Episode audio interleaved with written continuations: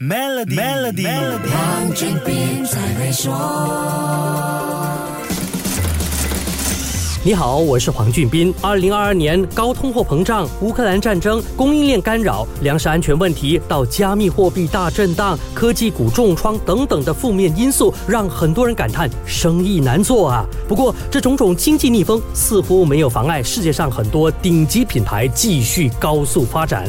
百度 Cantor 的 Brandz 最有价值全球品牌报告就证明了这一点。二零二二年，最有价值全球品牌一百强的总价值达到了。八点七万亿美元，共取得了百分之二十三的增长。今年全世界最有价值的品牌第一名就是 Apple 这家全球顶尖的科技公司，以九千四百七十一亿美元的品牌价值，重新夺回最有价值全球品牌的龙头老大宝座。Apple 不断扩展硬件、软件和服务三大板块的业务，成功做到高度差异化，大大提升了品牌价值。Apple 在年初成为第一家市值突破三万亿美元的上市公。司之前就跟你说过，它的三叉戟业务战略是一个成功关键。现在这个战略让 Apple 的品牌价值大增，还有望成为第一个突破一万亿美元价值的品牌。不止如此，这也帮助它摆脱了连续七年的老二排名，重回巅峰，打败2016到2021年分别盘踞世界第一的 Google 和 Amazon。至于 Google 和 Amazon 这两大科技巨头的品牌价值，在2022年还是保持在世界前三的位置，第四名。由 Microsoft 拿下四个世界科技巨擘 Apple、Google、Amazon、